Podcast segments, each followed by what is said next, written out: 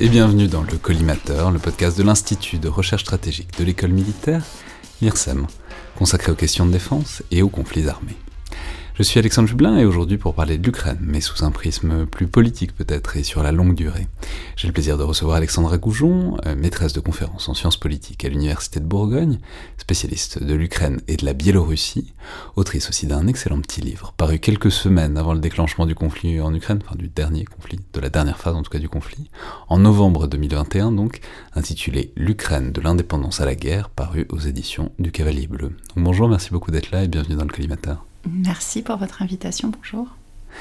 Alors je l'ai dit, mais bon, je sais pas si c'est un coup de chance ou de malchance, cette parution euh, avant l'invasion russe de février, mais moi, je trouve en tout cas que c'était assez euh, parfait, en tout cas comme euh, hasard ou concordance, parce que non seulement c'est un livre très agréable à lire et qui invite à prendre du recul sur l'Ukraine, au-delà de la phase actuelle euh, et pour cause, mais il permet aussi de décrypter beaucoup des discours qu'on a vu fleurir, notamment sur les plateaux télé à ce moment-là, notamment parce qu'il est organisé par grandes phrases, grandes idées reçues, presque sur l'Ukraine, et qu'il les détricote et il les enrichit de substances historiques et politiques, ce qui est tout à fait nécessaire. Donc c'est par exemple bah, l'Ukraine est le grenier à de l'Europe, euh, comme idée reçue, ou bien l'Ukraine est un pays corrompu, euh, ou encore euh, la Crimée a toujours été russe. Alors si je dis que c'est des idées reçues, c'est pas que c'est toujours faux. bon, typiquement, oui, l'Ukraine est un pays où était en tout cas un pays où la, corruption est un problème, mais encore faut-il expliquer pourquoi et comment, ce que vous réussissez tout à fait à faire dans un format qui est très maniable. Et évidemment, on va pas s'arrêter là, on va pas s'en tenir au livre qui date de novembre, et on va évidemment parler du conflit actuel et de ce qu'il fait à euh, la société, à la nation, à la politique euh, ukrainienne.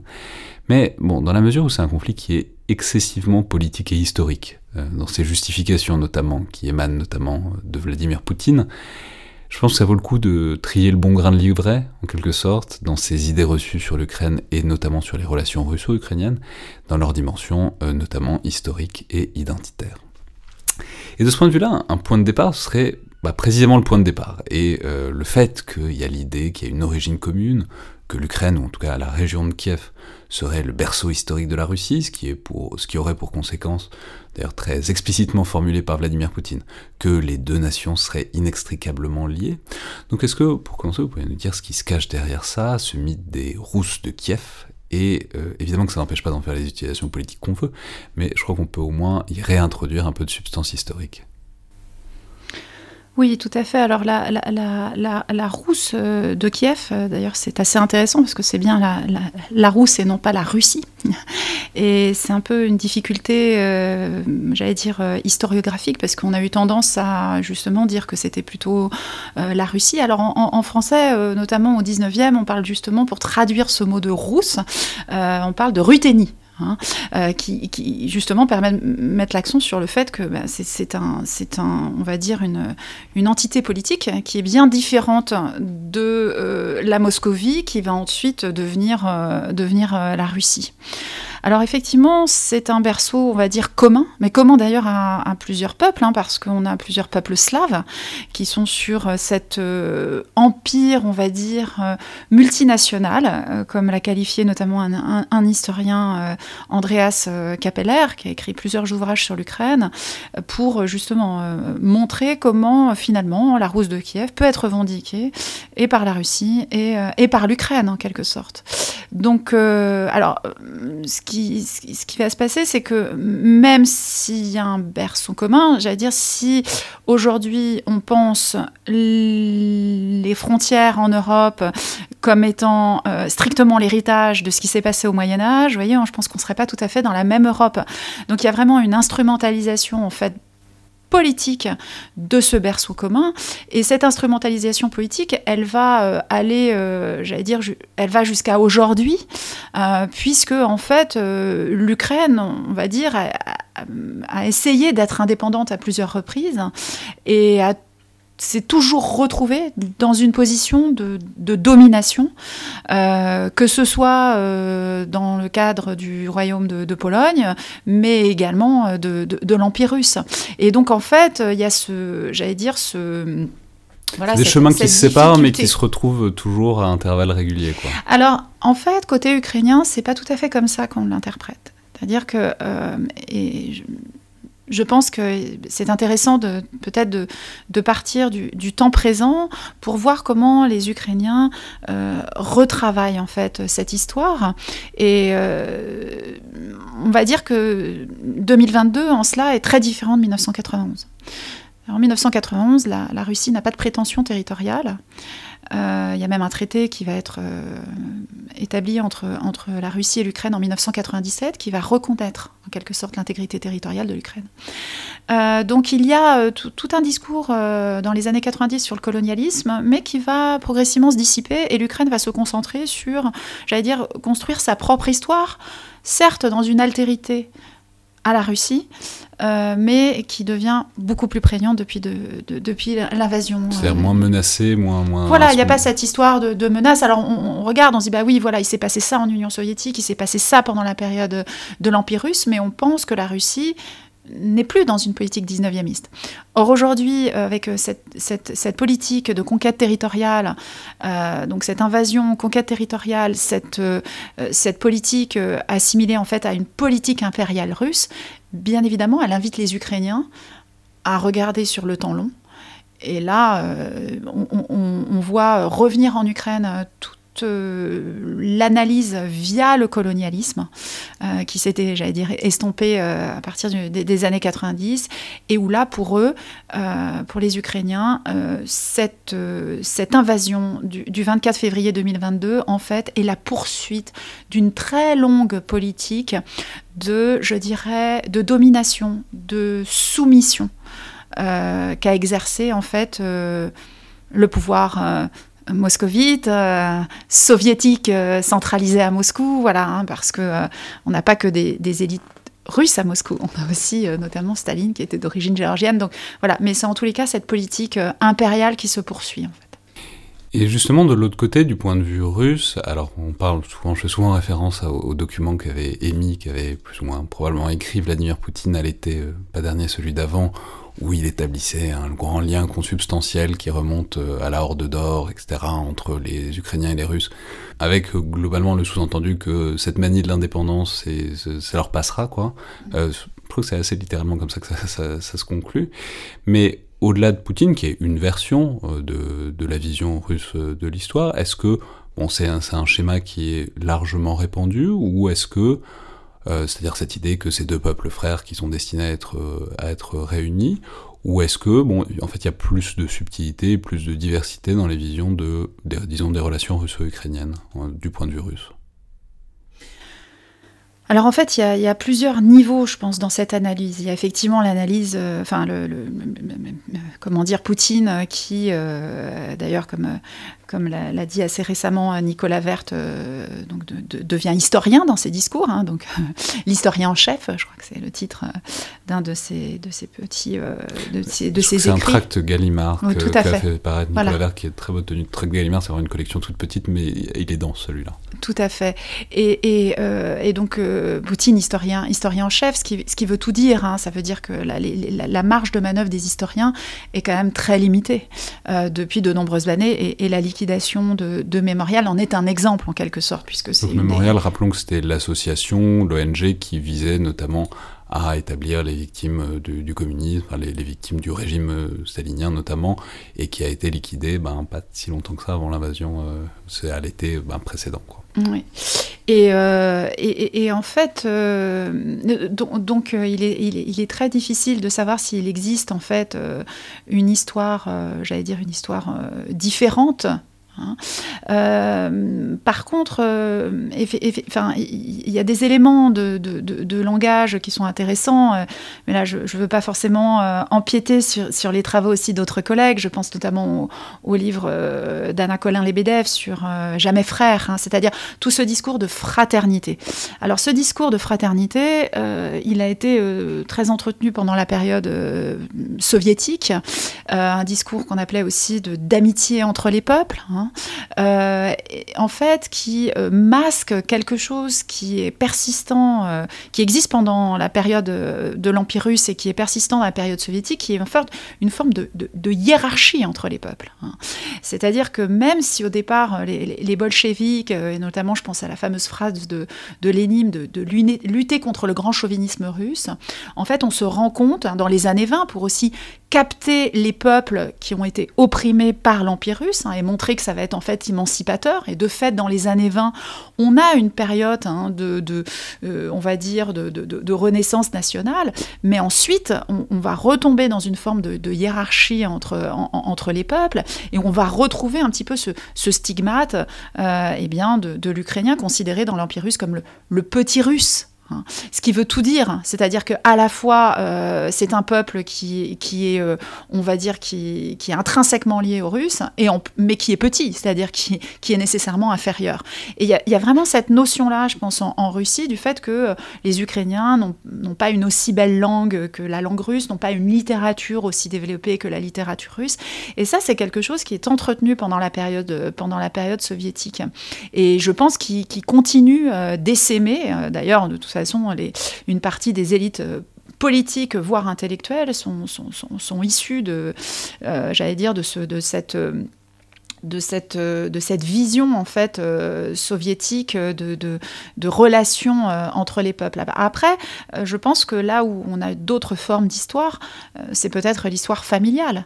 Hein, c'est-à-dire que euh, on a des, Ukrainiens qui ont de la famille en Russie, des Russes qui ont de la famille en Ukraine, euh, des mélanges de populations qui sont liés aussi aux formes de parfois déportation ou de, migration forcée ou tout simplement euh, d'attractivité sur un certain nombre de, territoires. Et, je crois que pour une partie de la population, justement, cette guerre, elle a choqué parce que le, elle rompt avec un discours de fraternité qui était certes, j'allais dire, hiérarchique mais qui pouvait continuer, on va dire, à, fonctionner. Alors la rupture, elle intervient, elle est très importante en 2022, mais elle intervient déjà en 2014, très fortement. Et ça, c'est lié aussi au fait que la Russie et l'Ukraine s'éloignent euh, en tant que, j'allais dire, euh, espace politique. En 30 ans, il ne se passe pas du tout la même chose en Russie et en Ukraine mais aussi du point de vue du travail historique en fait.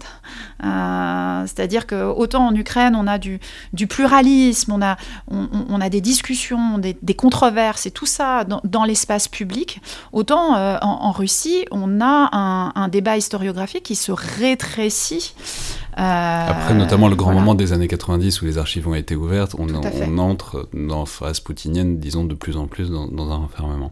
Mais alors, euh, un autre point dont, que vous avez rapidement évoqué, on, ne fait pas un cours d'histoire ukrainienne, hein, mais juste on, s'attache à quelques points, quelques grands mythes qui sont importants dans cette relation russo-ukrainienne.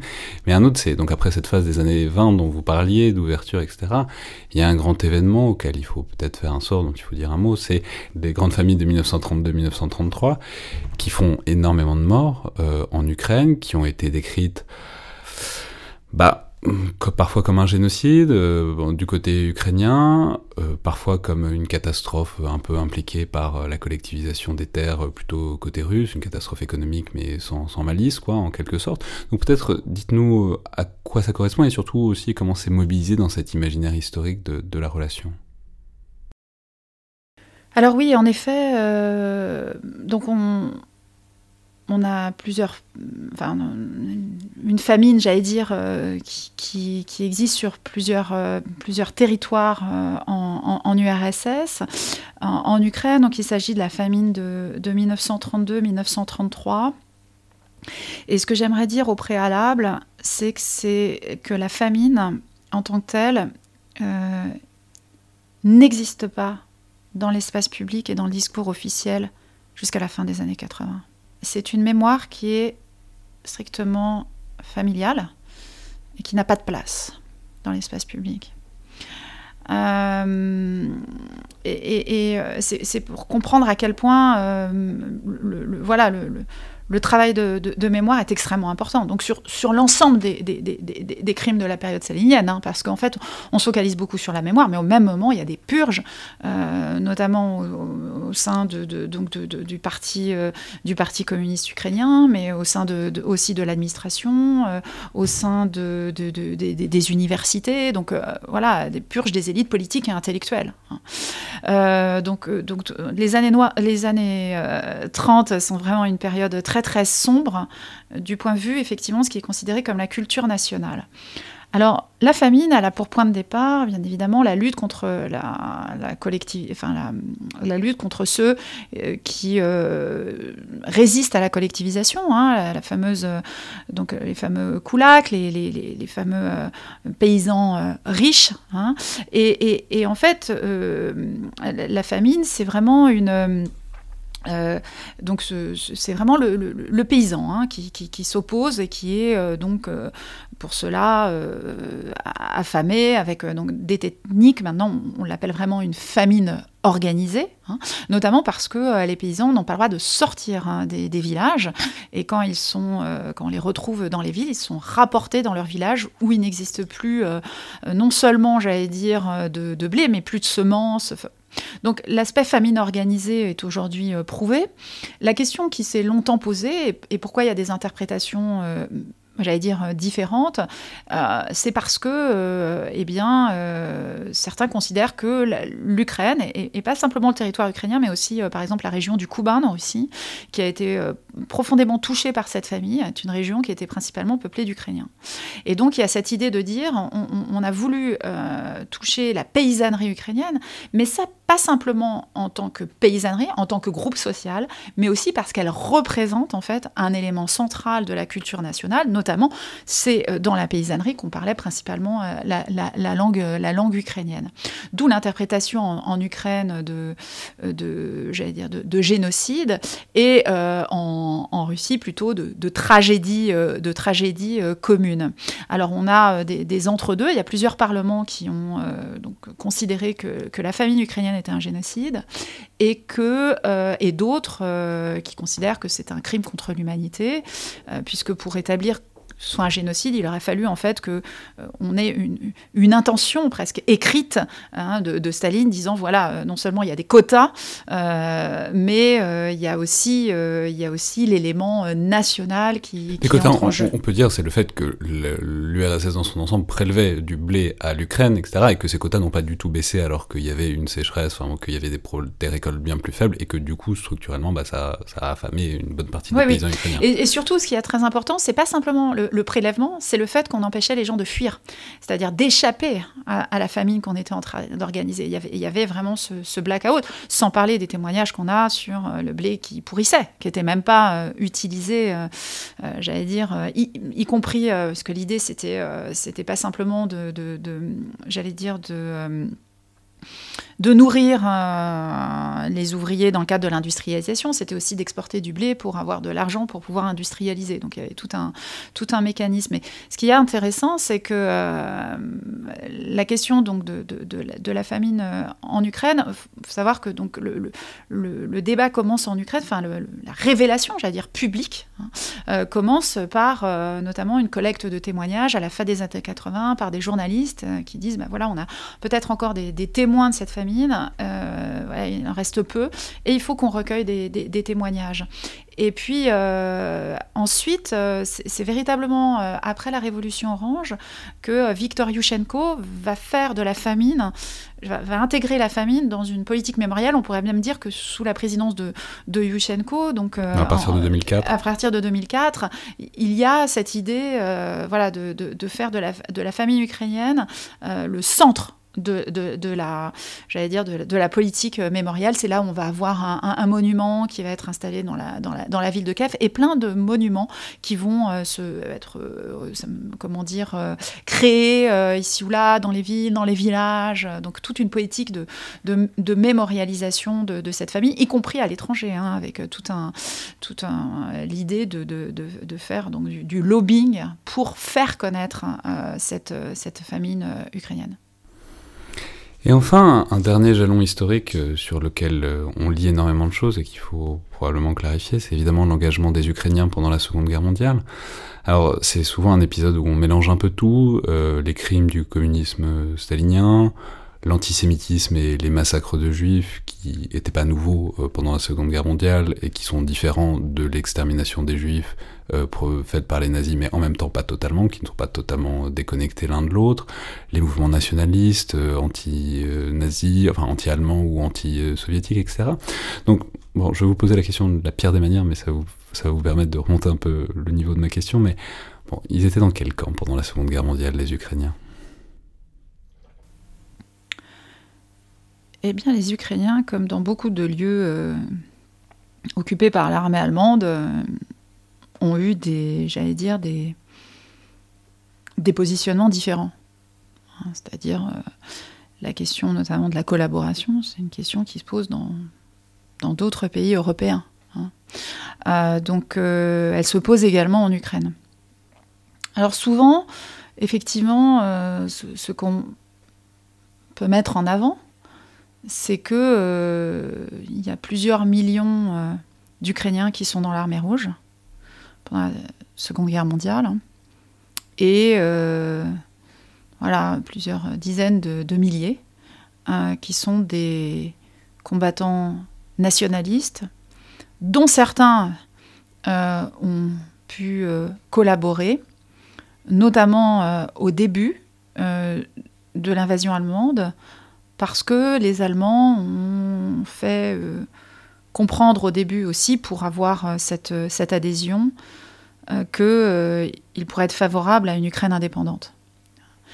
Donc les, nationalistes ukrainiens ont, vu là une manière éventuellement de, de construire cet État indépendant qui n'avait pas pu être construit, notamment en 1918, hein, qui s'était j'allais dire, dilué hein, dans, la guerre civile. Puis après, euh, eh bien, là, on a la période, la période soviétique. Alors, euh, une partie euh, de, ces organisations nationalistes ont une vision, d'ailleurs, qui s'est développée dans les années 30, et, là, on voit très bien les parallèles qu'il peut y avoir avec les années 30 ailleurs en Europe. Hein. une forme de, nationalisme ethnique, et, qui pouvait, à certains moments, on va dire, rejoindre euh, l'idée du nationalisme ethnique peut-être qui était développée, euh, eh bien, y compris euh, par, par, les Allemands. Même si on peut dire que le paradoxe, c'est que pour les Allemands, les Slaves, enfin en général les Ukrainiens en particulier, n'étaient pas particulièrement au sommet de la pyramide des races. Quoi. Tout à fait. Et là, ça, c'est aussi un aspect très très important. J'ai un peu travaillé sur la mémoire des villages brûlés en Ukraine, c'est-à-dire après, notamment l'extermination de la population juive. Euh, où en fait euh, on a, et pas uniquement dans le, dans le retrait de l'armée allemande, c'était très important, mais, y compris, euh, j'allais dire, en, des 41, mais 42, 43 notamment, où eh bien, on a des villages brûlés, donc des villages d'Ukrainiens. Hein. et justement parce que les Slaves n'étaient, voilà, étaient aussi considérés comme une race inférieure. Alors, euh, mais voilà, il y a eu ce, petit moment au, début, un, moment en fait où les nationalistes sont à la fois pour l'indépendance de l'Ukraine et très anticommunistes en fait, anti-soviétiques. Euh, donc voilà, euh, et, il y a un travail de mémoire en Ukraine qui est fait, qui doit être poursuivi. mais un des exemples que je donne assez régulièrement aussi pour, se rendre compte, c'est un petit peu comme la famine sur le, temps long, en Ukraine, dire depuis l'indépendance de l'Ukraine, on n'a jamais autant parlé euh, de euh, de l'Holocauste. C'est-à-dire que la spécificité de l'extermination des Juifs n'existait pas dans les manuels soviétiques.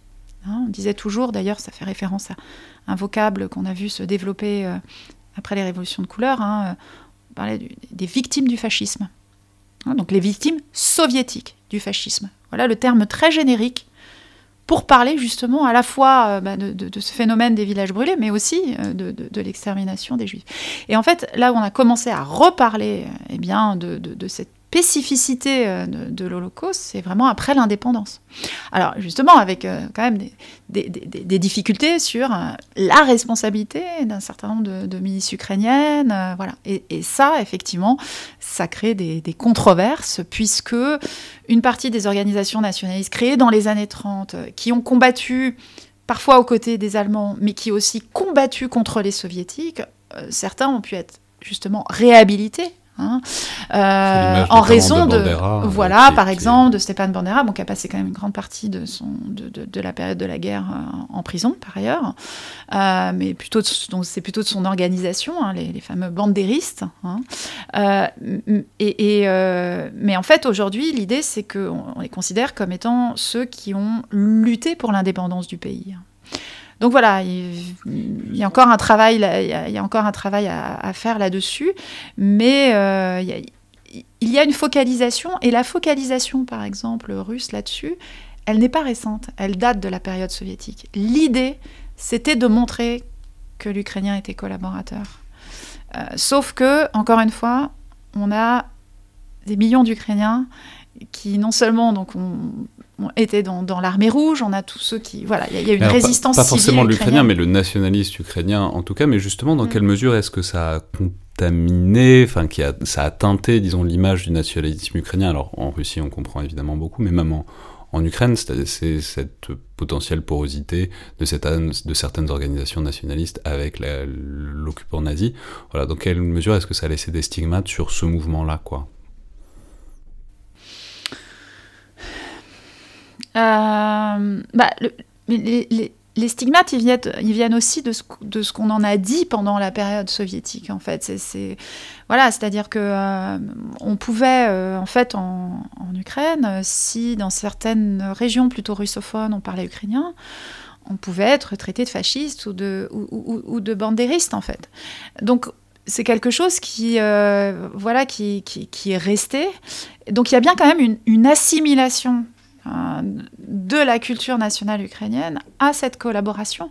C'est-à-dire qu'on, euh, voilà, du, côté soviétique, on a, voulu englober aussi pour stigmatiser la culture nationale elle-même, en fait. Hein. Donc, euh, et, ça allait de pair avec toute la politique de russification par ailleurs. Hein c'est-à-dire de, faire dominer en Ukraine euh, la langue russe plutôt que la langue ukrainienne, euh, voilà, sous, couvert aussi euh, de, de, cette, de cette, cette rhétorique.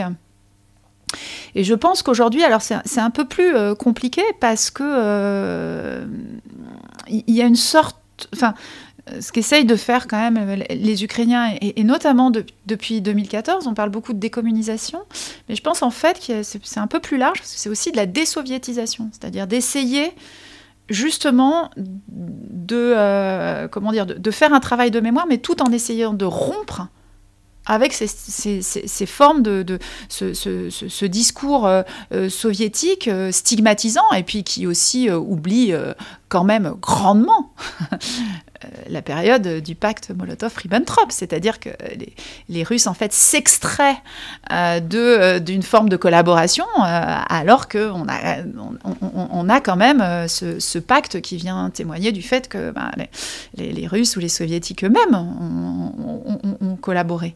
et puis il y a de la collaboration. Alors c'est bien évidemment que c'est minime, mais il y a aussi des Russes qui ont été, euh, qui ont été impliqués dans cette, dans cette, dans cette collaboration avec, avec et ça c'est quelque chose qui, euh, voilà, qui, qui n'est pas, qui n'est pas, ça n'est pas dit en fait en, Russie. Alors maintenant, si on passe peut-être sur un plan plus euh, directement politique, mais une grande question et qui, est, qui traverse à bien des égards votre livre, c'est celle de, bah, de l'unité ukrainienne, avec autour de cette idée qui est pour le coup très reçu et qui inondait tous les plateaux télé, euh, en tout cas au début de l'invasion, qu'il y aurait plusieurs Ukraines, euh, pour le dire rapidement, l'Est sous influence russe et l'Ouest euh, pas sous influence russe, sous influence polonaise ou occidentale d'une manière générale. Donc voilà, comment est-ce qu'on peut... Alors évidemment il y a un peu de vrai et pas beaucoup, et c'est compliqué, mais comment est-ce qu'on peut caractériser en tout cas cette relation de l'Ukraine à son unité, à l'unité de son territoire et de sa population? Alors en fait, cette idée d'une Ukraine fracturée, elle existe depuis très longtemps.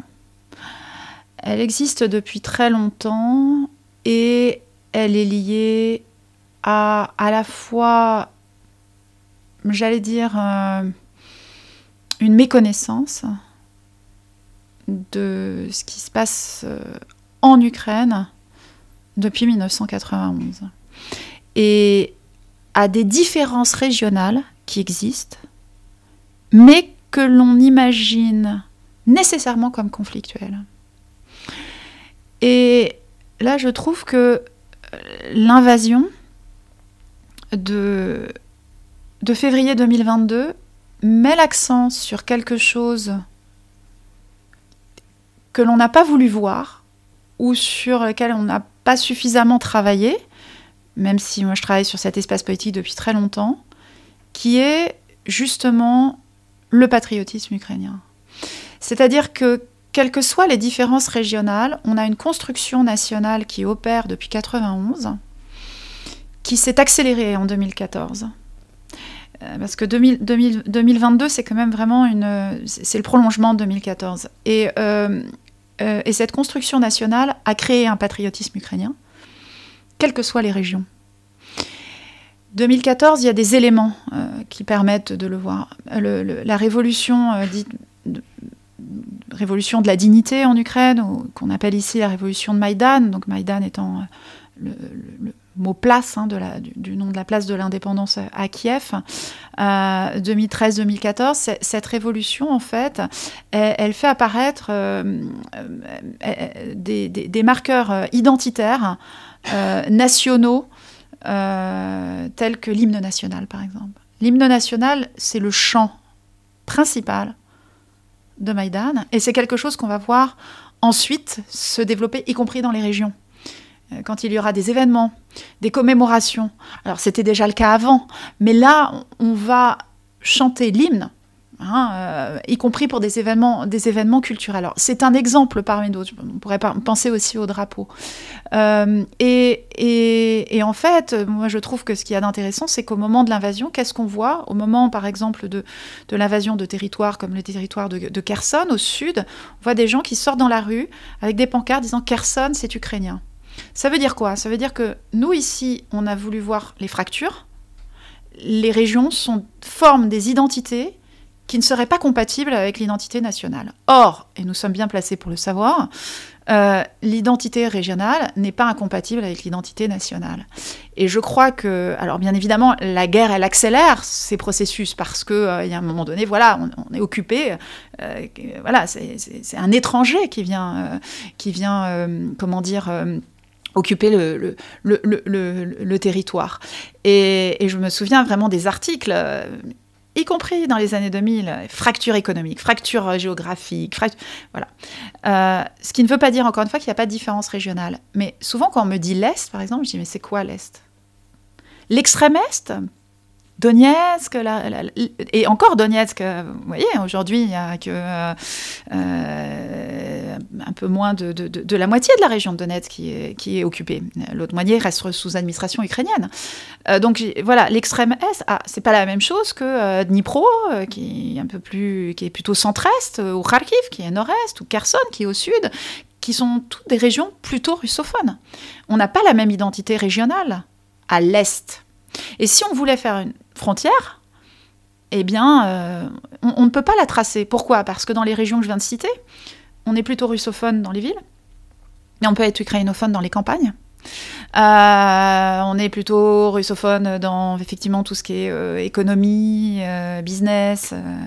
mais si on est dans le culturel, on peut être plus ukrainophone ou à l'université. Donc en fait, voilà, il y a une diversité régionale qui n'empêche pas un patriotisme ukrainien. Et comme je dis souvent, en 30 ans, en fait, on, a réussi à créer du commun.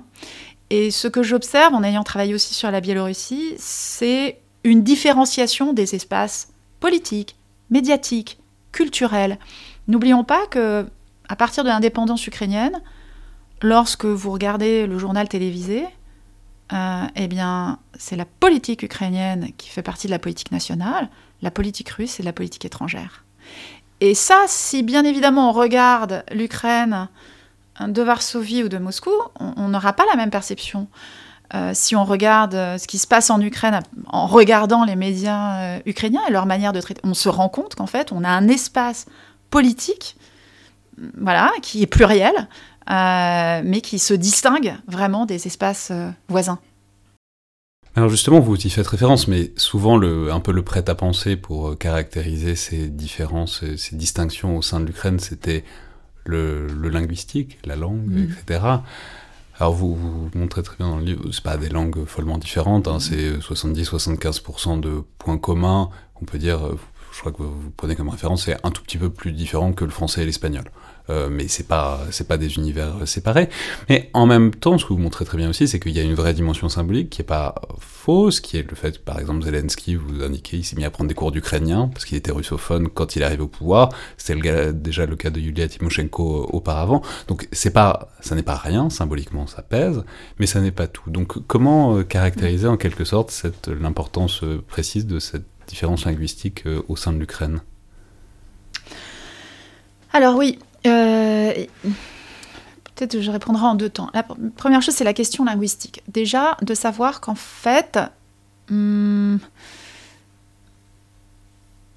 c'est pas parce que on est russophone qu'on est pro-russe.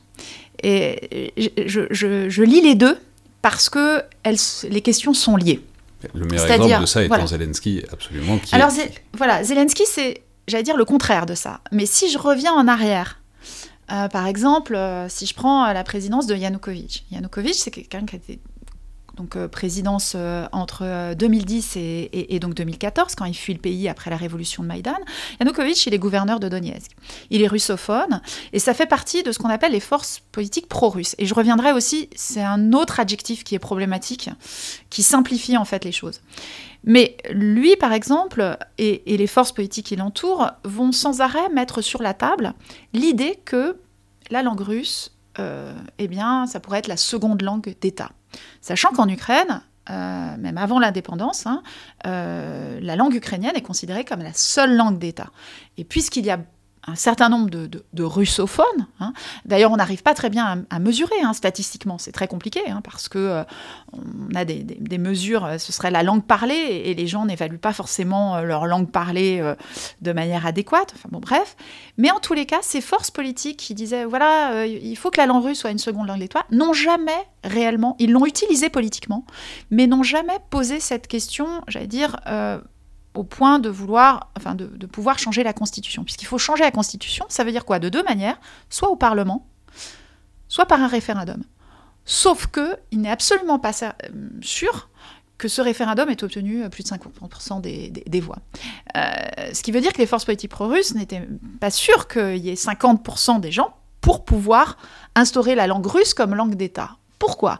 Parce que vous avez des russophones, par exemple, petit exemple, qui sont russophones, euh, des familles russophones, je pense notamment à Kiev, dont les enfants vont dans des écoles ukrainophones, qui gardent la langue russe par exemple à la maison, mais qui sont euh, tout à fait pour que la langue ukrainienne se développe et que leurs enfants apprennent, la langue ukrainienne pour pouvoir rentrer à l'université, pour pouvoir envisager, euh, voilà, pour pouvoir travailler dans l'administration, pour pouvoir. Donc en fait, il n'y a pas nécessairement d'opposition, j'allais dire, entre les ukrainophones et les russophones. Euh, et surtout, il y a une intercompréhension. Hein. Alors, vous parliez de Zelensky. Zelensky, euh, typiquement, c'est quelqu'un effectivement qui, qui n'a pas une socialisation politique j'allais dire, de, militant national. c'est quelqu'un qui vient de, l'Est de l'Ukraine, qui est russophone, mais il apprend l'ukrainien parce qu'en fait, lorsqu'on est serviteur de l'État. On doit parler dans, la langue, dans, la langue, dans la langue nationale. Et effectivement, euh, eh bien, il, va se faire, j'allais dire, le, voilà, le, défenseur de l'État ukrainien. Aujourd'hui, on l'a en, tant que, en tant que chef de guerre. Mais là où je voulais revenir sur certains aspects, c'est que donc, les russophones peuvent avoir des enfants qui apprennent la langue ukrainienne. Euh, ça ne leur pose pas de problème. Eux-mêmes peuvent se convertir à l'ukrainien, ce qui s'est passé à partir de 2014. Et là, on voit un nouveau, depuis 2022, un nouveau phénomène de reconversion. Des gens, des Ukrainiens qui refusent de parler russe, d'autres qui euh, refusent de parler russe à des interlocuteurs, et, des personnes qui ont décidé de se mettre à l'ukrainien et de ne de ne parler qu'ukrainien. Pour vous donner une petite idée sur la stigmatisation de la langue ukrainienne, faut savoir, tout à l'heure je parlais du fait que quand on parlait ukrainien, on pouvait se faire traiter de bandériste, mais parfois quand vous parliez ukrainien, euh, y compris, je pense, dans certaines régions après l'indépendance, vous pouvez avoir des gens qui vous disaient euh, parle de manière civilisée. Donc, euh, la langue ukrainienne est vraiment stigmatisée comme étant une sous-langue en quelque sorte. Et, ça, c'est vraiment la période soviétique. Et on voit que depuis l'indépendance, voilà, ça a changé. Aujourd'hui, les Ukrainiens euh, valorisent la littérature en langue ukrainienne et valorisent euh, euh, leur langue. L'autre petite chose, c'est sur l'aspect pro-russe, en fait. Où là, je crois que c'est comme la russophonie, en fait, où on, a mal compris ce qui se passait. avant de passer au pro-russe, je voudrais revenir sur la russophonie. Un autre exemple aussi euh, qui a été frappant, c'est au moment où euh, donc il y a euh, le développement du séparatisme dans le Donbass en 2014 et donc un, conflit extrêmement meurtrier, notamment en 2014-2015. On a beaucoup de russophones qui s'engagent dans l'armée ukrainienne ou dans les bataillons de volontaires. Et beaucoup de gens de l'Est Donc euh, de l'Est, ça doit être du, Donbass, mais aussi par exemple de, la région de, de, de, Dniepopetrovsk, euh, sont engagés en fait euh, du côté de l'armée ukrainienne. Donc en fait, la langue, j'allais dire, n'est pas un marqueur forcément de, de, non-patriotisme. Enfin, la russophonie ne signifie pas euh, qu'on n'est pas moins patriote, euh, euh, ukrainien. Et sur l'aspect pro-russe, là aussi, je trouve que par simplification, on s'est dit bah, pro-russe, c'est faire partie du monde russe, tel que nous le présente Vladimir Poutine. Eh bien non. En fait, pro-russe, ça peut dire énormément de choses. Et, et les significations de pro-russe ont changé avec 2014. C'est ça aussi qu'on n'a pas forcément vu de l'extérieur. Pro-russe jusqu'en 2014, ça peut vouloir dire il faut qu'on ait des bonnes relations avec la Russie. Et notamment, maintenons un accord commercial avec les Russes. Pourquoi? Parce que dans l'Est du pays, notamment l'extrême Est, on a envie de, pouvoir commercer. Le marché traditionnel d'un certain nombre de produits, c'est la Russie. Donc bien évidemment qu'on veut euh, avoir le moins de droits de douane possible. Euh, voilà. On a aussi toute la question de la migration pendulaire. Et là, on voit bien qu'elle fonctionne plus à Donetsk, à l'extrême est, qu'à Lviv qui est à l'extrême ouest. Pourquoi? Parce que les gens de la région Donetsk peuvent aller de, l'autre côté, en Russie, pour, pour travailler euh, et euh, faire vivre leur famille. Ça ne veut pas dire vouloir être dominé par la Russie, c'est-à-dire par exemple appartenir à ce que Vladimir avait euh, a créé, qui est l'Union eurasiatique, où là déjà on sent qu'il y a une volonté de domination de la Russie par rapport à, ses voisins, et, encore une très grande différence à voir par le fait d'être administré par les Russes. Et ce qu'on voit là dans la région de Kherson, c'est qu'il y a une administration étrangère qui se met en place.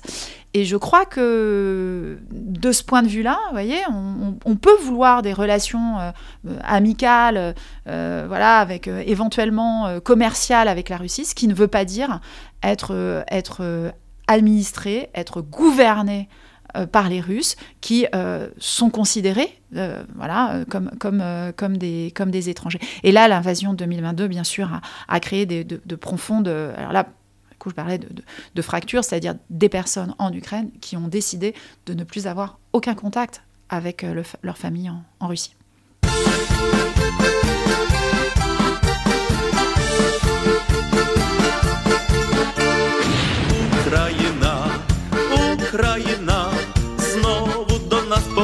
Поперла ця міскальня, казав, живу на парад Київ іде, любим сусідам руський мір принесе.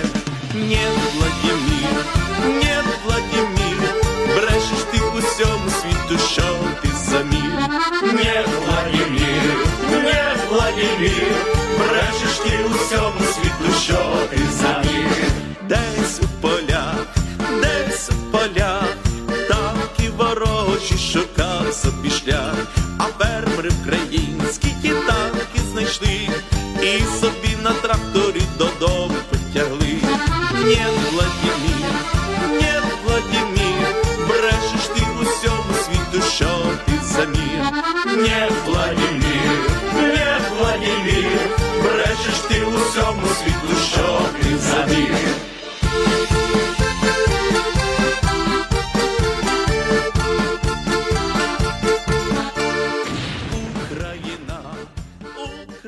Alors, on en, a pas un peu parlé, mais de loin, mais enfin, c'est le premier acte, c'est vraiment donc 2014, et, cette guerre, l'annexion de la Crimée, l'invasion, enfin l'occupation d'une partie du, Donbass, et justement, cet impact en termes de cohésion nationale. Alors, on, peut préciser, vous le soulignez très bien dans le livre, que la relation des Ukrainiens à l'État n'est pas non plus toujours évidente, euh, d'une manière générale, notamment parce qu'on l'a un peu dit, mais il y a une très réelle corruption dans le pays. L'Ukraine est placée très haut dans tous les classements de corruption, mais bon, ce qui s'explique aussi par le fait que c'est l'héritage soviétique et, enfin, et le fait que la décommunisation a fourni beaucoup de portes pour euh, cette euh, montée de la corruption.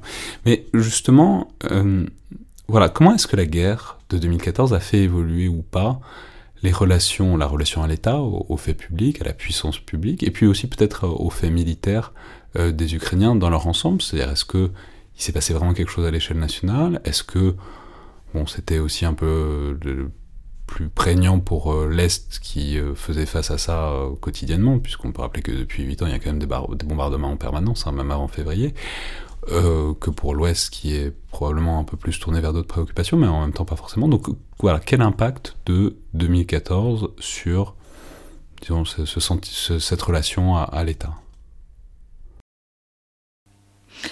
Là, je crois qu'en fait, il y, a, plusieurs, euh, aussi plusieurs niveaux. C'est-à-dire que euh, en 2014, ça paraît être un peu particulier parce qu'effectivement tout commence en 2014, mais je crois que 2022 c'est une étape supplémentaire dans le rapport à l'État. L'État n'est pas menacé en tant que tel en 2014. L'État euh, est, le chef de l'État. Euh, là, l'invasion euh, de 2022 veut faire tomber l'État, veut l'anéantir. faire tomber le chef de l'État. Hein, c'est d'ailleurs encore le cas, euh, ce que, ce que, enfin, les, discours hein, n'ont pas vraiment changé, malgré, euh, voilà, de temps en temps on reparle du Donbass, etc. Mais côté russe, il y a quand même l'idée de reddition, euh, du gouvernement ukrainien qui doit se plier. Donc on, voit quand même que, et, de toute façon, les discours de Poutine, qui là datent des années de, de, la fin des années 2000, sur l'État ukrainien n'existe pas vraiment, on n'a pas de légitimité historique. Donc ça, c'est en toile de fond. Euh, mais euh, je pense que tant que l'État, j'allais dire, euh, était là, menacé forcément de, disparaître, eh bien, on, avait peut-être, j'allais dire, un sentiment patriotique qui s'exprimait moins que là, je pense, en, 2022. Où là, voilà, là, il y a vraiment un engagement pour l'État ukrainien. Si, on ne se va pas, l'État ukrainien disparaît. Euh, donc ce que j'appelle l'effort de guerre à la fois qui est militaire mais euh, aussi civil. En 2014, je pense que tout va assez vite en fait parce que c'est la fin de la révolution. Donc on a, quand même cette idée de, mobilisation autour de euh, l'état de droit, la lutte contre la corruption et avec une dimension citoyenne extrêmement, extrêmement importante. Alors je dirais, et par contre toujours c'est pour ça que l'État, c'est plusieurs choses.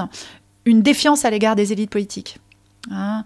Euh, c'est-à-dire en Ukraine, après la révolution de Maïdan, euh, Poroshenko euh, est élu dès le premier tour, mais il est immédiatement sous le feu des projecteurs, des journalistes d'investigation. On, se méfie toujours de celui qui va être élu parce que est-ce qu'il va vraiment respecter l'esprit de Maïdan. Et là, les citoyens sont devenus extrêmement vigilants. Et donc, euh, esprit critique euh, qui n'a jamais euh, diminué, y compris lorsque Zelensky est élu au second tour en 2019 avec 73% des voix. là aussi, critique et, méfiance. Donc, je dirais qu'il y a une, une, défiance à l'égard des élites politiques en raison de la corruption, en raison du manque de volonté dans les réformes.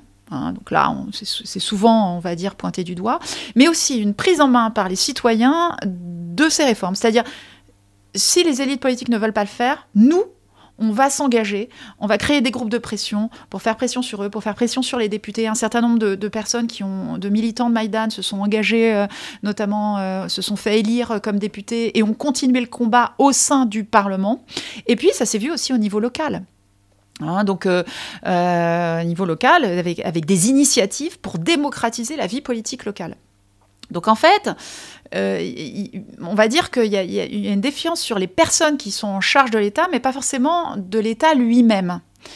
Et aujourd'hui, euh, ce qu'il y a d'intéressant, c'est de voir que si Zelensky, en fait, est, très élevé dans les sondages en raison donc de ce, rôle hein, de, chef d'État et de chef de guerre qu'il qui a embrassé au moment où euh, voilà, sa propre vie était en danger et, et qui continue de faire avec des adresses à la population euh, qui sont euh, des adresses euh, quotidiennes. Hein. il s'exprime, il fait des vidéos tous les jours en, pour, pour les, en direction des, des, des, citoyens, des citoyens ukrainiens. L'armée est l'institution qui est la plus populaire, à plus de 90%. les gens financent l'armée. C'était le cas avant, mais pas dans ces proportions-là, en fait. Ça, c'est sûr que l'armée euh, fait partie des institutions, euh, voilà, qui, voilà, qui, qui, ont, qui, voilà, qui sont plus, confi plus confiance, je pense, dans, dans, dans, dans l'armée que dans les institutions politiques. Hein. Euh, parce que il y a, je crois que c'est la guerre par euh, par l'expérience en fait, en quelque sorte. Hein. Euh, et, et euh, 2014, là où c'est un petit peu différent, c'est qu'on a une expérience différente de la guerre. Aujourd'hui aussi, euh, mais là, on le voit, hein, les, bombardements ont repris sur l'ensemble du territoire. Euh, et, voilà, les Ukrainiens sont replongés dans ce qu'ils ont pu vivre au début, hein, c'est-à-dire que l'ensemble du territoire est menacé. Et, ça, ça donne un, il y a une expérience de guerre, j'allais dire qui est commune. Alors toute proportion gardée parce que c'est très différent quand on est sous territoire occupé, on le voit puisque la désoccupation nous révèle euh, donc un, certain nombre de, crimes de guerre, de charniers, de salles de torture, euh, et donc c'est extrêmement dangereux de vivre en territoire euh, occupé. et bien sûr, ça l'est moins dans les autres dans les autres territoires. Et justement, parce que ça pose la question, en fait, même en 2014, à partir de 2014, quelle était la perception justement des territoires occupés slash républiques sécessionnistes? Enfin bon, est-ce que il euh, y avait l'idée qu'il qui y a aujourd'hui, par exemple, sur les territoires qui sont occupés par la Russie, que c'est des otages, etc., que c'est une occupation forcée? Est-ce qu'il y a l'idée que c'est des provinces qui ont toujours été un peu bizarres, qui, ont une vraie tentation de la, de la Russie? Est-ce qu'il y a l'idée que c'est une idéologisation qui pourrait être retournée? Bref, comment cette situation d'occupation qui, dure depuis 8 ans, enfin maintenant 9 quoi, euh, comment est-ce que c'était vécu à partir de 2014 et avant février? Comment est-ce que les Ukrainiens voyaient les, le, Donetsk et Lugansk quoi? Alors, effectivement, les régions de Donetsk et de Lugansk, qui sont des régions donc, qu'on appelle le Donbass, sachant qu'il s'agit du Donbass euh, ukrainien, puisque la, le bassin du Don, euh, il y, a aussi des régions euh, côté, côté russe, il y, a un Donbass russe en quelque sorte. Euh, en fait, euh, là aussi, c'est lié à la période soviétique, hein, l'image du Donbass, industriel, les mines de charbon. Le mythe de, de Strachanov, hein, le stakhanovisme. Et alors, ce qui, permet de, le, mesurer en quelque sorte, c'est notamment lorsque on a un certain nombre de, personnes du Donbass qui sont allées dans un certain nombre d'autres régions, des déplacés internes, hein, à partir de 2014. Certains sont allés en Russie, d'autres sont allés en, en Ukraine. Euh, pas forcément dans l'ouest, plutôt dans, j'allais dire dans le centre et, dans d'autres villes de l'est euh, qui, n'étaient pas sous territoire séparatiste. Et en fait, euh, dans ces régions-là, effectivement, on a pu mesurer à quel point il y avait une méfiance face aux populations du Donbass. Est-ce est que, même si ces personnes ont fui, est-ce que c'est par loyauté euh, à, l'État ukrainien ou est-ce que c'est par opportunité? Est-ce qu'on leur fait confiance? Ils ont une autre, ils ont une autre culture? Hein euh, donc ça rejoint ce que je disais tout à l'heure sur les, les différences euh, régionales. Et il y a des, j'allais dire, des, stigmates quand on vient de telle région, on est plus comme ci, comme ça, sachant que euh, c'est des régions où aussi euh, le pouvoir, euh, il y avait des, c'est là d'où viennent un certain nombre d'oligarques, hein, de Rinat Armetov, qui est le plus riche homme d'affaires ukrainien, hein, et où il y a aussi une gestion très patrimoniale en fait, très autoritaire du pouvoir politique et économique sur, sur, sur les citoyens où on a moins, j'allais dire, d'initiatives individuelles que dans d'autres régions. Donc il y a des caractéristiques régionales, mais là encore, on a eu tendance aussi à homogénéiser cette région, c'est-à-dire à adopter euh, cette représentation. Et euh, il y a par exemple des initiatives qui ont été mises en place par des, j'allais dire, par des, intellectuels euh, dans d'autres régions, se disant il est temps d'aller découvrir le Donbass. Donc il y a des personnes, euh, j'ai pu rencontrer des personnes qui sont allées dans le Donbass à partir de 2015-2016, justement pour voir la diversité de cette région. Et y compris des personnes aussi, des déplacés internes, qui disent, mais non, mais moi, je je, je, je, viens pas du Donbass, moi, en fait, je, viens de la région de Lugansk. La région de Lugansk, on peut pas, c'est pas la même chose que la région Donetsk, vous voyez? Donc, une diversité intra-régionale euh, qui, euh, j'allais dire, euh, comment dire, contraste avec cette vision homogénéisante. Après, le Donbass, c'est vrai que c'est une région aussi où il y a eu beaucoup de migration de population, c'est où il y a des mariages mixtes. Euh, parce qu'on dit souvent, euh, dans, le dernier recensement de, 2001, en fait, euh, c'est effectivement dans les régions de Lugansk et, Donetsk qu'on a le, plus d'Ukrainiens d'origine russe. Mais d'origine russe, ça veut dire que au moment du recensement, vous mettez donc vous étiez citoyen ukrainien, et puis dans la case nationalité qui correspond en fait à, l'appartenance ethnique, il faut mettre russe ou ukrainien. Mais si vous êtes de, parents, un, père russe et un... C'est un, héritage des catégories soviétiques, des recensements de l'URSS, qui est resté parce que l'État a émané de ça. Mais il n'y a pas d'évidence. Euh, enfin, c'est vraiment un truc euh, administratif qui n'a pas d'évidence. Tout à fait. Mais ça veut dire qu'on choisit à un moment donné. On est obligé de choisir si on est issu de mariage mixte. Et cette région, euh, justement, avec une forte industrialisation, elle a fait venir des, des, des, populations, en fait. et, et, donc voilà, il y a, une, il y a une, je pense, une sorte de vision un peu homogénisante qui s'est déconstruite et qui là trouve aussi une autre réalité depuis 2022, puisqu'en fait les mouvements de population sont extrêmement importants et euh, on, a des, témoignages sur euh, les personnes de, l'Est de l'Ukraine qui se retrouvent pour la première fois à l'Ouest de l'Ukraine et qui se rendent compte que hmm, parler la langue russe ne va pas entraîner de la violence à leur égard. Qui se... donc, ça entraîne en fait une forme de de, de, croisement euh, donc entre régions, de, multiculturalité, euh, qui pour certains, hein, alors bien évidemment on va voir ce qui se passe sur le terrain militaire, euh, mais ne, peut être que favorable à la production de communs par rapport à des populations qui ont pu à un moment donné se retrouver en fait dans, dans des stéréotypes régionaux, mais j'allais dire à la fois on avait ce stéréotype sur le Donbass, mais les personnes du Donbass avaient ces catégories euh, dont on a parlé tout à l'heure sur l'ouest de, l'Ukraine. Donc c'est des stéréotypes qui marchent dans les deux sens. Alors justement, ça pose la question de ce que ça donne sur le pays, enfin cette invasion de février évidemment, autour de laquelle on tourne depuis tout à l'heure.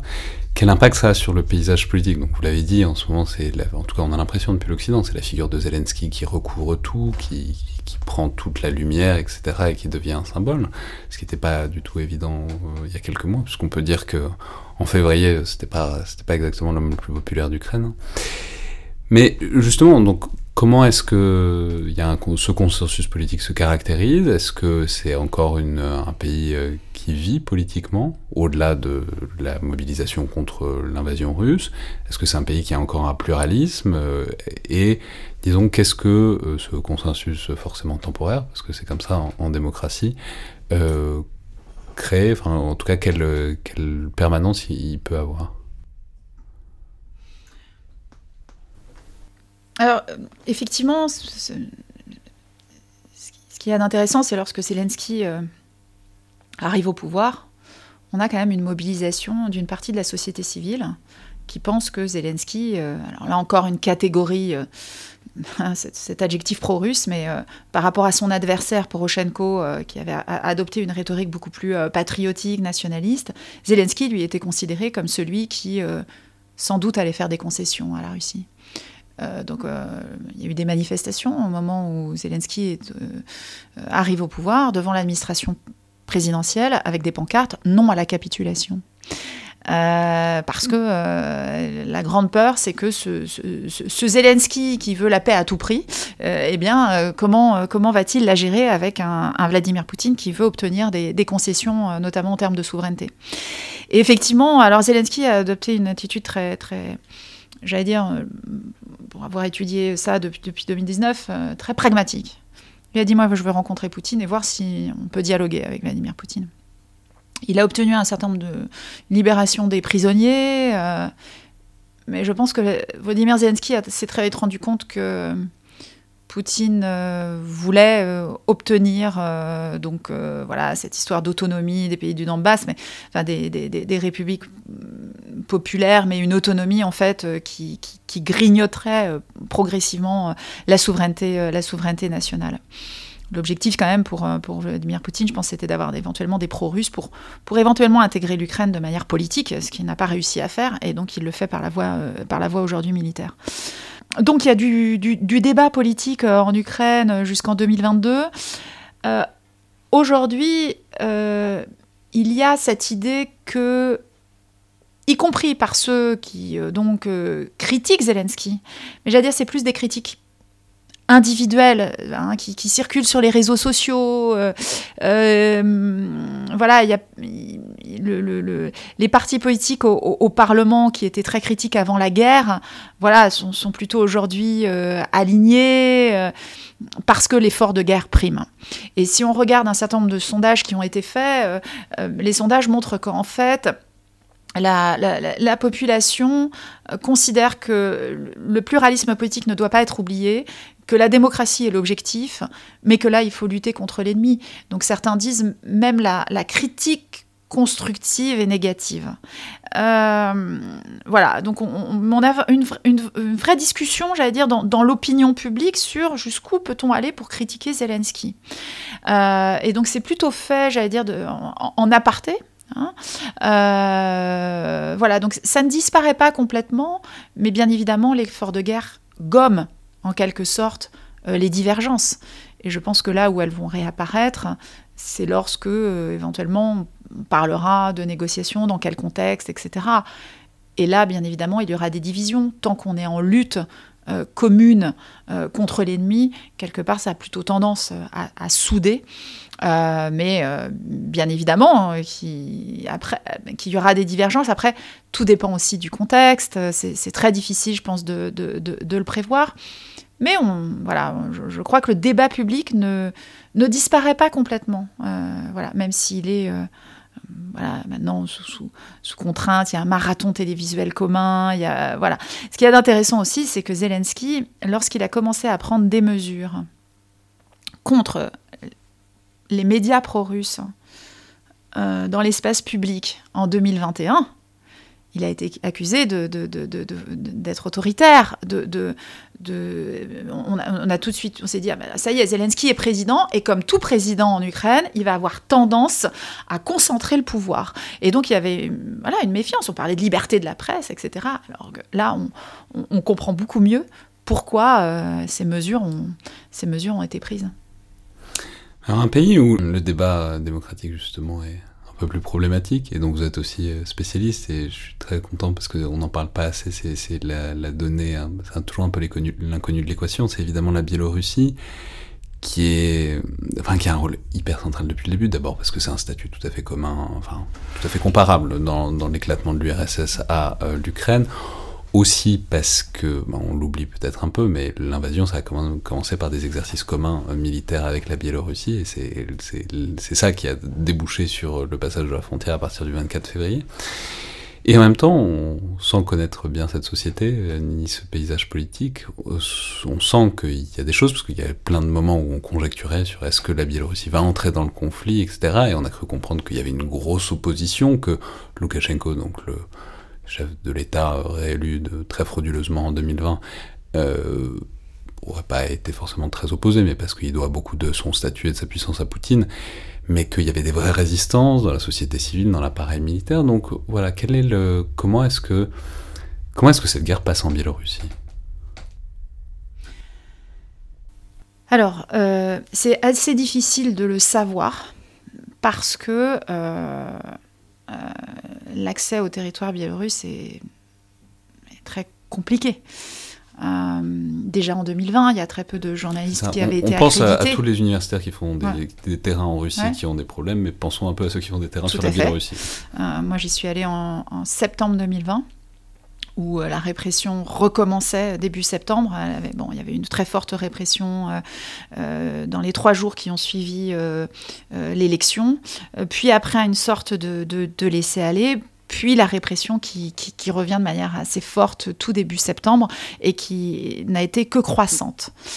Euh, donc euh, avec une impossibilité j'allais dire, non pas seulement à s'exprimer dans l'espace public, mais même, j'allais dire, euh, euh, les citoyens biélorusses euh, ou un étudiant biélorusse peut voir son téléphone vérifié.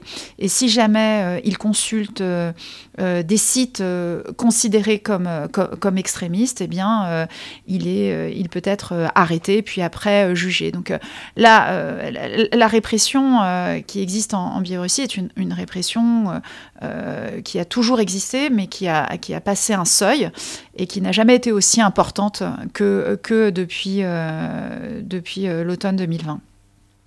Et donc, bien évidemment, ça limite toute possibilité euh, d'analyse sociologique. Alors voilà, il y a des analyses qui sont menées à distance et, celles-ci, celles qui sont menées à distance, montrent qu'en fait, il y a une très forte réticence à l'engagement militaire dans le conflit. Hein. Euh, par contre, euh, je, pense que euh, il faut faire attention. À, je pense à ne pas assimiler la société russe à la société biélorusse.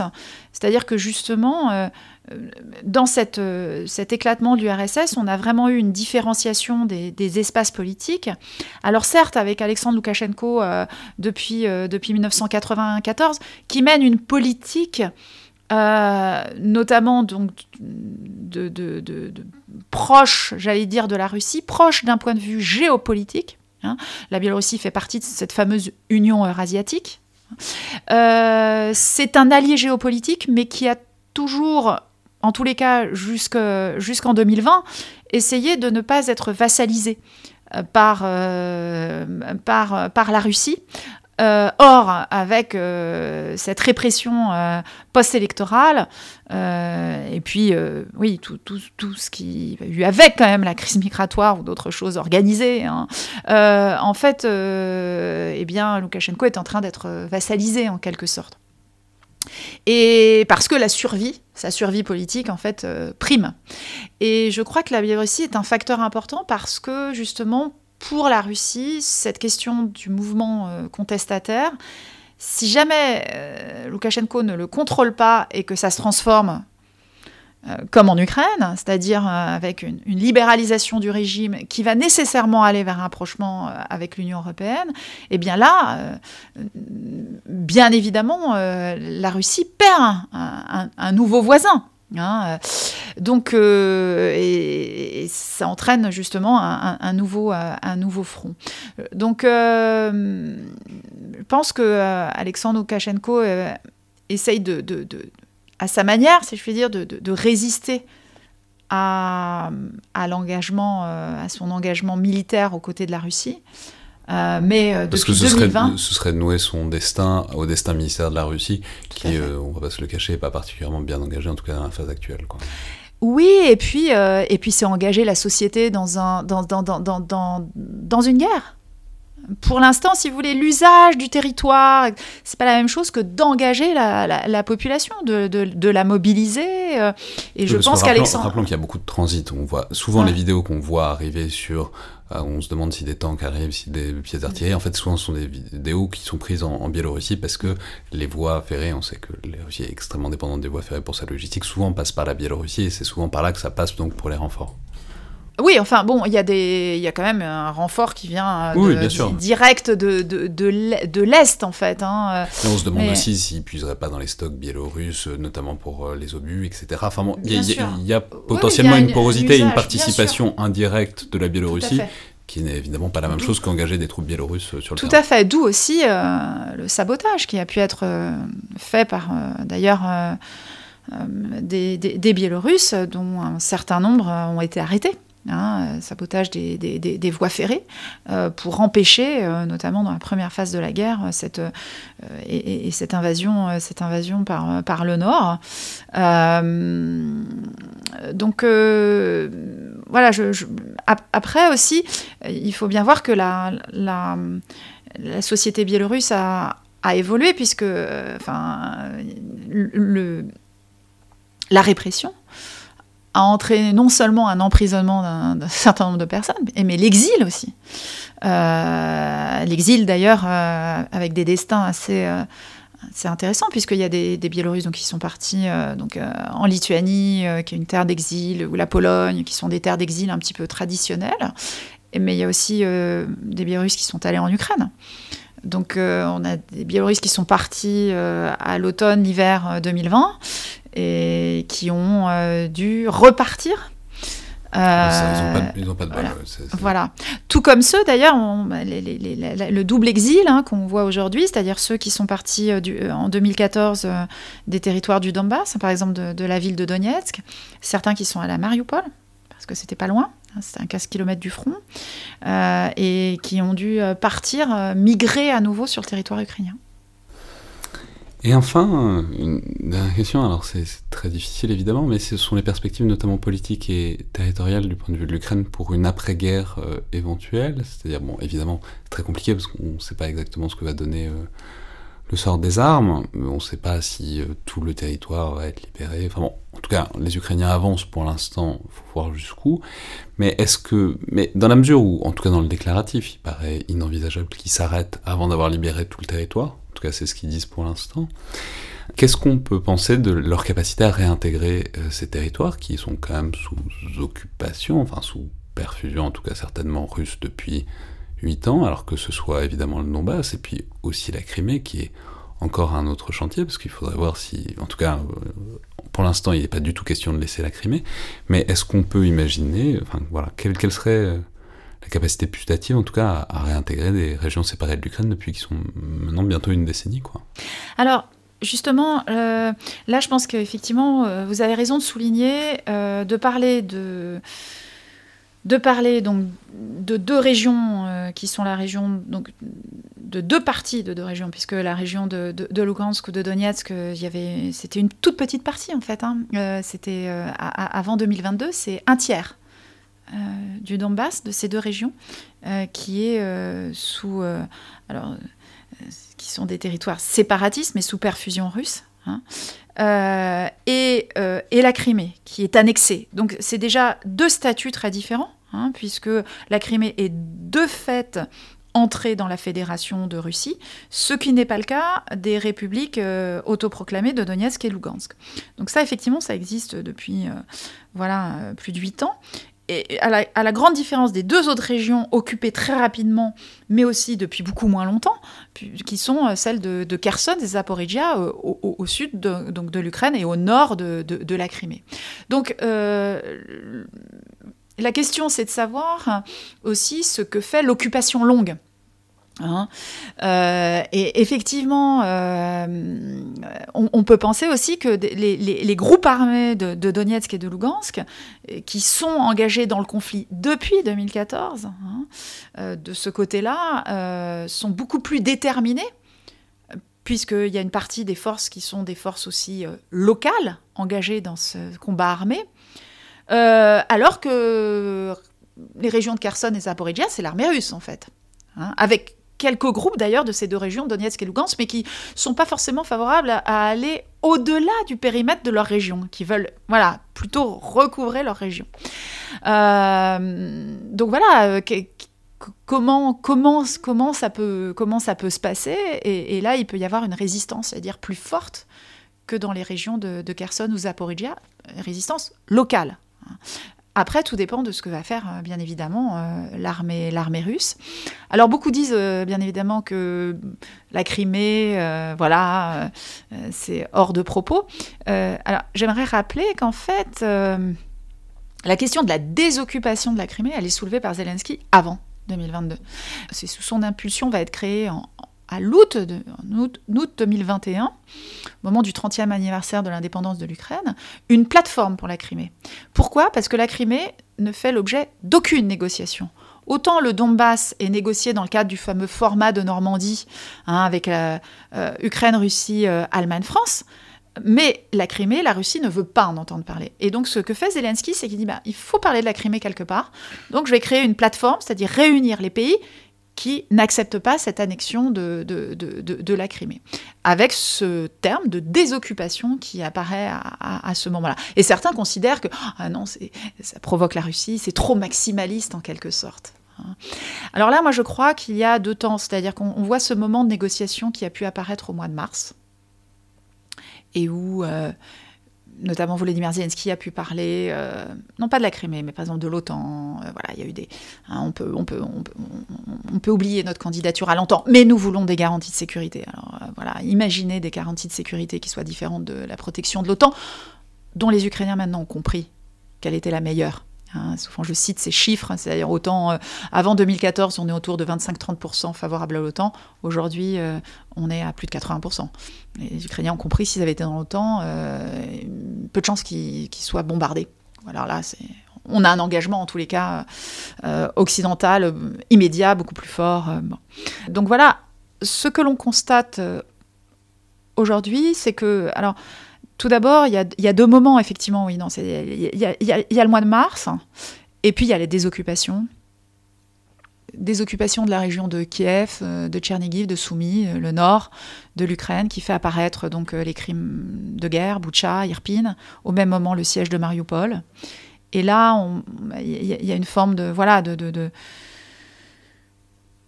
Les Ukrainiens considèrent que quel que soit, enfin, que, que, que la défaite russe est aujourd'hui le seul moyen que l'Ukraine ne soit plus menacée. C'est-à-dire qu'il y a cette perception que quel que soit, si on laisse un bout de territoire, non seulement, euh, bah on, j'allais dire, on, baisse les bras face à un territoire qui est le nôtre, hein, c'est comme ça qu'ils le perçoivent, euh, mais surtout, c'est la porte à, à, un nouveau conflit. Parce que les Ukrainiens ne s'attendaient pas à une invasion massive en 2022. Ils pensaient qu'il y aurait quelque chose justement autour de... Bah, le, voilà, le, Donbass, cette région particulière, on, comprend comment ça peut être dans l'imaginaire russe. Mais pourquoi Kiev? Pourquoi le vif euh, et, et, et, donc, euh, ils ne s'attendaient pas à cela. Et aujourd'hui, voilà, l'idée, c'est de supprimer la menace la suppression de la menace vient du fait qu'il faut qu'il n'y ait plus de prétention impériale en Russie. Et comment croire en cela, si ce n'est une défaite militaire? Et les sondages aujourd'hui montrent que, alors bon, il y, a des moments, il hein, y a des temps forts, la fameuse contre-offensive dans la région de, Kharkiv euh, au début du mois de, septembre 2022, euh, qui voilà, qui, a redonné cet espoir de, reconquête hein, euh, territoriale. Et il y a plus de 80% des Ukrainiens qui croient en la victoire aujourd'hui. Alors est-ce que euh, voilà pourquoi on y croit euh, Malheureusement, ce ne sont pas voilà. des choses qui se décident par sondage, mais oui, oui. Tout à fait, tout à fait. Mais ça montre le, si je puis dire, le, le voilà cette mobilisation Hein, qui ne faiblit pas. Et ce dont ont peur euh, les Ukrainiens aujourd'hui, c'est moins de leur mobilisation interne que de la mobilisation internationale. C'est-à-dire que, et, si on voit Volodymyr Zelensky, mais pas uniquement, hein, beaucoup de, de j'allais dire d'organismes qui, qui travaillent hein, avec les institutions européennes, américaines ou d'autres pays, euh, il y a cette idée sans arrêt de garder l'attention sur l'Ukraine. Parce que le jour où il n'y aura plus d'attention, le risque c'est ce que les Ukrainiens appellent la, la, la fatigue ukrainienne, c'est-à-dire qu'on passe éventuellement à un autre conflit, à une autre problématique, et si l'Ukraine est oubliée, n'est pas assez soutenue, eh bien, ça limite euh, ses chances de, de, de, victoire. Et donc, euh, c'est pour eux extrêmement important qu'il y ait une mobilisation permanente sur la scène internationale. Merci beaucoup, Alexandra Goujon. Merci à vous. Donc, je vais rappeler les, les références de votre ouvrage. L'Ukraine de l'indépendance à la guerre, paru en novembre 2021 aux éditions du Cavalier Bleu. C'est donc le Collimateur, le podcast de l'Institut de recherche stratégique de l'école militaire. Je rappelle que toutes les remarques, tous les commentaires, tous les retours, notes, appréciations sont bienvenus par sur les réseaux sociaux de l'IRSEM ou sur les outils d'Apple Podcast ou de SoundCloud. Tout ça est toujours extrêmement apprécié. Merci à toutes et tous, et à la prochaine fois.